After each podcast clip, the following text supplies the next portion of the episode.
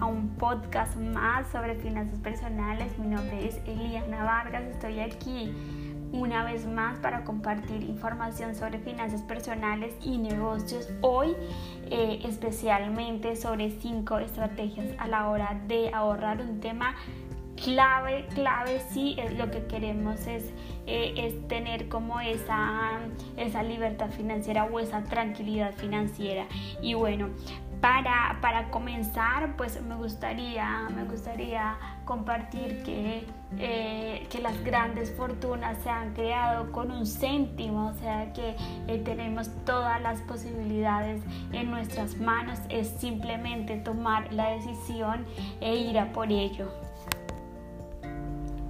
Para empezar, la primera estrategia que quiero compartir es que eh, utilicemos una, un presupuesto de ingresos y gastos eh, esto la verdad es que ha sido una herramienta fundamental para mí puesto que, eh, puesto que es de esa forma como sé a dónde va el dinero y eh, también es una forma de hacerme consciente cómo está mi economía, cómo está mi abundancia. comparto que cuando yo empecé a utilizar esto de forma correcta, pues la verdad es que no quería saber, no quería ni siquiera tener eh, esas cuentas porque eh, en mi cabeza había un montón de, eh, de, pensamientos un poco limitantes puesto que estaba pasando por una, por una por una situación un poco compleja, pero simplemente es el sentarme, el ver eh, qué era eh, lo que estaba ingresando, cuáles eran mis gastos. La verdad es que fue sumamente liberador y eh, fue una parte, o sea, fue como tomar conciencia lo afortunada que era y lo afortunada que soy por estar creando y estar creando ingresos, por también tener, también tener eh, esa, eh, esa responsabilidad, puesto que es como, como, una, como un fluir, eh, porque damos y recibimos. Entonces me parece, me parece muy, muy clave poder hacer este presupuesto, pues puesto que nos da esa ventaja de saber a dónde va nuestro dinero. La segunda estrategia es que busquemos la forma de poder eh, ahorrar en nuestras facturas. Muchas veces eh, no, nos, no nos paramos a pensar o, sabemos que estamos pagando bastante por, por, un, por un servicio pero, pero tampoco eh, hacemos mucho por eso. Entonces mi invitación es que, es que a que sí, que lo hagamos ahora mismo, pues tenemos la ventaja de, de, vivir y de experimentar la liberalización de los servicios. Nadie está ahora mismo obligado a quedarse con ninguna compañía si, si es que en verdad no, no te sientes a gusto ni con el servicio ni con el precio. Además, hay estudios que dicen que una vez te pones a hacer el, presupuesto y una vez haces, haces esta forma eh, de pagar menos por tus facturas que otra persona te vea eh, un presupuesto de seguro, eh, quizás del internet, de, estos eh, servicios que pagamos sí o sí, pues nos estamos liberando de un 20% de esa cantidad. O sea, me parece brillante poder ahorrar esa parte del el dinero.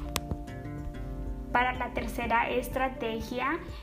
pues e, esta, esta es muy especial puesto que he venido hablando en mis redes sociales sobre sobre este asunto y es el minimalismo financiero. Minimalismo financiero eh, quiero compartir que no es, eh, no es escasez para nada, simplemente ese foco que le ponemos a las compras, el saber con conciencia que vamos a comprar algo porque verdaderamente estamos, estamos satisfechos y vamos a utilizar esa compra en condiciones.